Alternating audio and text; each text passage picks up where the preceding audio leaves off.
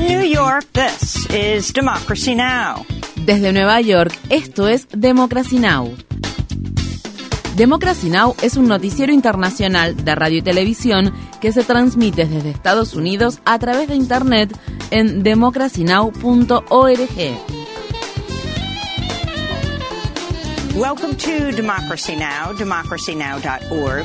Bienvenidos a Democracy Now! en español democracynow.org barra es, el informativo de Guerra y Paz con Amy Goodman.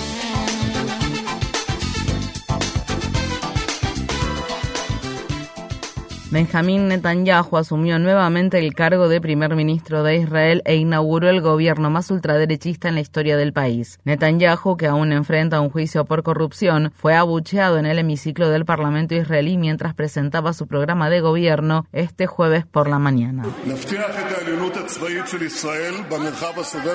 Garantizaremos la ventaja militar de Israel en la región mediante un empoderamiento incesante, la primera misión que los miembros aquí presentes piden a gritos, pero pero luego cancelan como si no fuera importante, es asegurarse de que Irán no nos aniquile con bombas nucleares.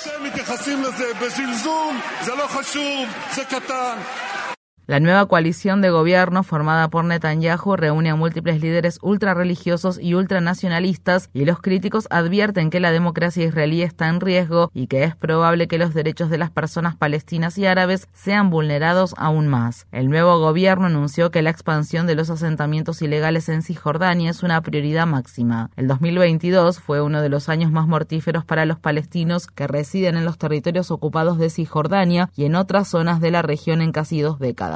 Las autoridades palestinas afirman que más de 220 personas murieron y más de 9.000 resultaron heridas a manos de las Fuerzas Armadas israelíes en el último año. Cientos de personas se manifestaron frente a la sede del Parlamento israelí contra lo que califican como un gobierno ilegítimo. Rusia ha lanzado una serie de ataques con misiles en Ucrania y ha provocado, según se informa, explosiones y nuevos cortes de energía en diversas ciudades del país como Leópolis, Kiev y Odessa. Los ataques se produjeron después de que funcionarios ucranianos pidieran a los residentes de Gerson que evacuaran la ciudad debido a los intensos bombardeos rusos. El miércoles, dos explosiones sacudieron el ala de maternidad de un hospital de Gerson, donde al menos cinco personas se recuperaban de sus respectivos partos.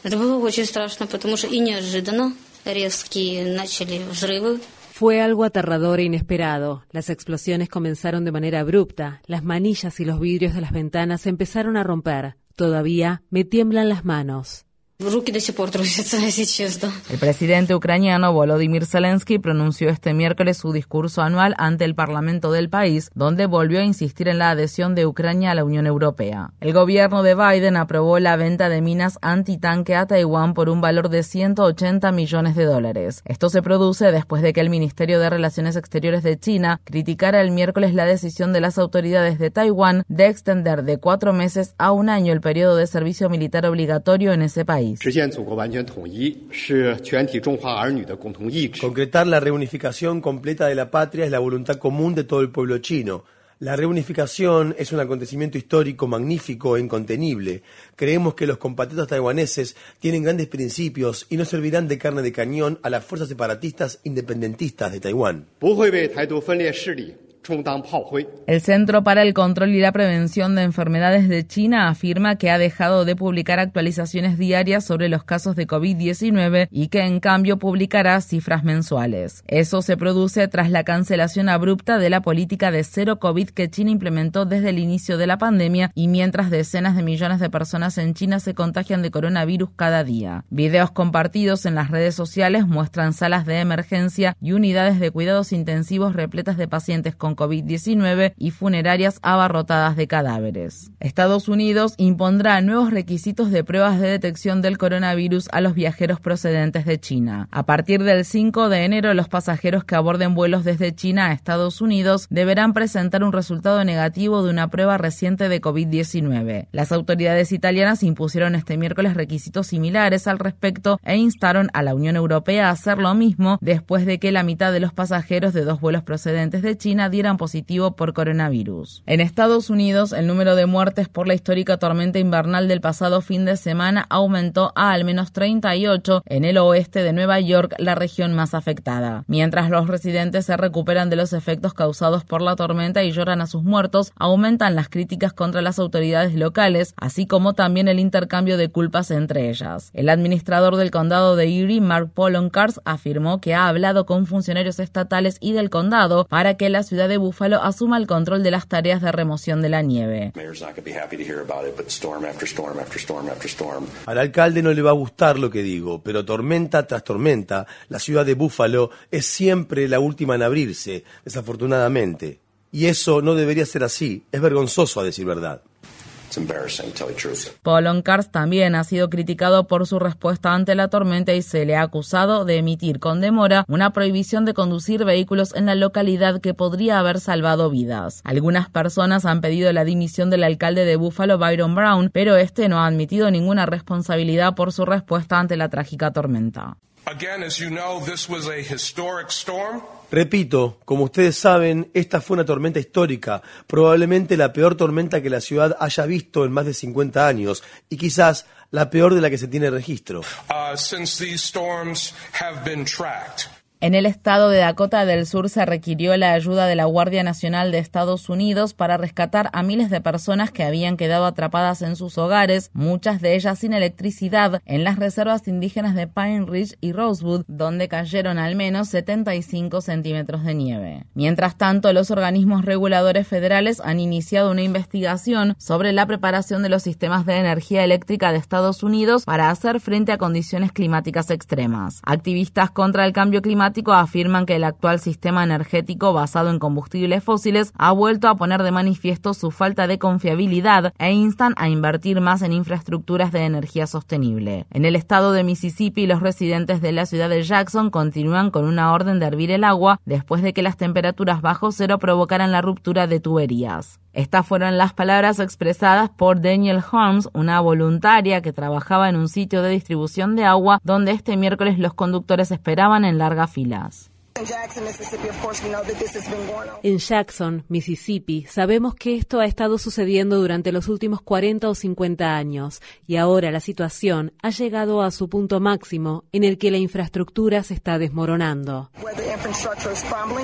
Los aeropuertos de Estados Unidos siguen sumidos en el caos y se anuncian más cancelaciones de vuelos. El miércoles se cancelaron más de 2.800 vuelos y 3.200 sufrieron retrasos. La gran mayoría de los vuelos cancelados correspondieron a la aerolínea Southwest, cuyo director ejecutivo dijo este miércoles que el restablecimiento del horario habitual de la aerolínea podría tardar varios días. Los últimos retrasos se produjeron después de que el Sindicato de Trabajadores del Transporte dijera que algunos trabajadores en pista de la aerolínea Southwest sufrieron quemaduras por congelación durante los turnos que duraron hasta 18 horas durante el fin de semana festivo de Navidad. En una carta abierta al Congreso presentada en agosto, los fiscales generales de 38 estados advirtieron que el Departamento de Transporte no estaba regulando de manera adecuada el sector de las aerolíneas. En dicha carta, los fiscales decían, los estadounidenses están frustrados con razón porque las agencias del gobierno federal encargadas de supervisar la protección de los clientes de las aerolíneas no pueden o no quieren hacer que la industria aeronáutica rinda cuentas por sus actos. Según el organismo de supervisión Accountable US, la aerolínea Southwest gastó 5.600 millones de dólares en recompras de acciones en los tres años previos a la pandemia, en lugar de realizar inversiones en infraestructura que le permitiera estar mejor preparada para hacer frente a condiciones climáticas extremas. En Estados Unidos, en el estado de Michigan, un juez federal sentenció a Barry Croft, un camionero de Michigan, a casi 20 años de prisión por ser el autor intelectual del frustrado plan de secuestro de la gobernadora Gretchen Whitmer en 2020. La sentencia contra Croft es la más severa que se ha dictado en relación con este caso, aunque los fiscales habían pedido una sentencia de cadena perpetua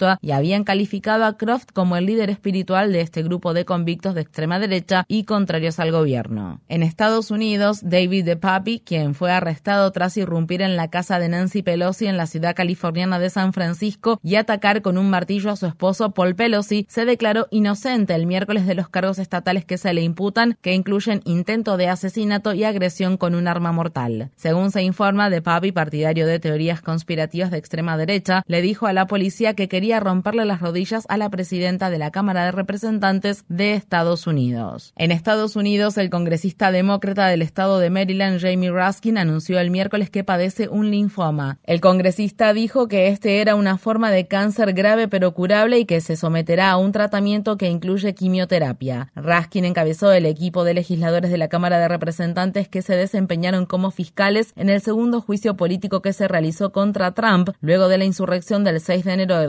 2021 e integra el comité selecto de la Cámara Baja que investiga los hechos que ocurrieron ese día. Asimismo, Raskin será el principal demócrata en el comité de supervisión de la Cámara de Representantes del nuevo Congreso de Estados Unidos que asumirá en enero. En Nueva York, fiscales del condado de Nassau han iniciado una investigación penal sobre George Santos luego de que el congresista republicano electo admitiera haber mentido sobre su trabajo, sus logros académicos y su historia familiar. En la última revelación sobre este caso, unas publicaciones en las redes sociales que salieron a la luz recientemente muestran que Santos escribió el año pasado que su madre había muerto en los ataques del 11 de septiembre de 2001 y meses más tarde afirmó que ella había muerto en 2016. Santos también afirmó falsamente que tiene ascendencia judía y que sus abuelos huyeron del holocausto, así como también que asistió a la Universidad Baruch College y a la Universidad de Nueva York y que trabajó para las empresas de servicios financieros Goldman Sachs y Citigroup. El miércoles Santos concedió su primera entrevista televisiva desde que el periódico The New York Times informara acerca de sus mentiras. Santos fue entrevistado en el canal Fox News por la ex congresista Tulsi Gabbard, quien reemplazaba al presentador Tucker Carlson. Fueron mentiras descaradas. ¿No se avergüenza de ellas? ¿No se avergüenza de haberle mentido a las personas a las que pidió que confiaran en usted para representarlas a ellas, a sus familias y sus hijos en Washington? Voice for them, their families and their kids in Washington? Tulsi, puedo decir lo mismo sobre los demócratas y el Partido Demócrata. Mire a Joe Biden. Joe Biden ha estado mintiéndole al pueblo estadounidense durante 40 años. Es el presidente de Estados Unidos. Los demócratas lo apoyan de manera rotunda. ¿No se avergüenzan de eso? Oh, Mientras tanto, fiscales federales han iniciado una investigación informal sobre las finanzas de Santos. Cuando Santos se postuló por primera vez para el Congreso en 2020, no declaró activos y solo reportó un salario de 55 mil dólares. Sin embargo, Santos reportó millones de dólares de ingresos de una empresa que fundó en 2021 y los archivos de la Comisión Federal de Elecciones muestran que aportó más de 700 mil dólares a su campaña más reciente. El congresista de Nueva York, Richie Torres, publicó en Twitter, ¿De dónde vino todo ese dinero? El Comité de Ética debe comenzar a investigar de inmediato. El líder del grupo republicano en la Cámara de Representantes, Kevin McCarthy, aún no ha comentado nada sobre el escándalo. Una nueva demanda advierte que los envases de plástico utilizados en muchos artículos para el hogar de uso común contienen altos niveles de sustancias perfluoroalquiladas, también llamadas químicos eternos, que se han relacionado con casos de cáncer, enfermedades hepáticas y problemas de salud reproductiva. Según la demanda, la empresa Inhans con sede en Texas, produce decenas de millones de envases de plástico que podrían filtrar estos químicos en alimentos, productos de cuidado personal y artículos de limpieza. Esto se produce cuando el gigante industrial 3M anunció la semana pasada que detendrá toda la producción de sustancias perfluoralquiladas para 2026 en medio de la gran cantidad de demandas en su contra. El mes pasado, el estado de California demandó a 3M y otras compañías por contaminar el agua potable, los ríos, los lagos, la vida silvestre y los residentes del Estado con las sustancias perfluoroalquiladas.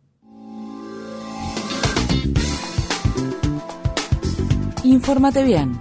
Visita nuestra página web democracynow.org/es. Síguenos por las redes sociales de Facebook, Twitter, YouTube y SoundCloud por Democracy Now! es.